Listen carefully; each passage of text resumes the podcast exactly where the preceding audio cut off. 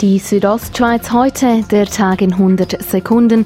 Im Studio ist Carmen Baumann. Jetzt sieht sich auch die Ehefrau von Ex-Raiffeisen-Chef Pierin Vinzenz mit Ermittlungen konfrontiert.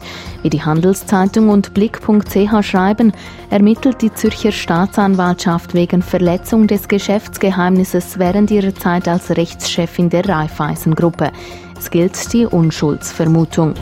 Die Aktionäre des Bündner Stromkonzerns Repower können sich freuen. Die Generalversammlung hat dem Antrag des Verwaltungsrats für die Auszahlung einer Dividende zugestimmt. Geschäftsführer Kurt Bobst sagt, wir gehen ja davon aus, dass das Jahr 2019 besser wird als 2018. Wenn unsere Pläne eintreffen, gehe ich davon aus, dass wir auch in Zukunft werden können Dividenden ausschütten ja. Total werden knapp 3,7 Millionen Franken an Dividenden ausbezahlt. Auf der Lenzer Heide können zwei neue Bikestrecken gebaut werden.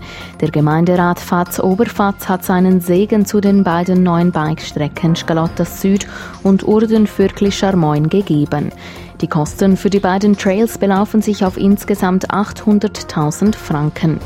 Die evangelische Mittelschule in Schiers hat das Projekt Klimagarten 2085 ins Leben gerufen.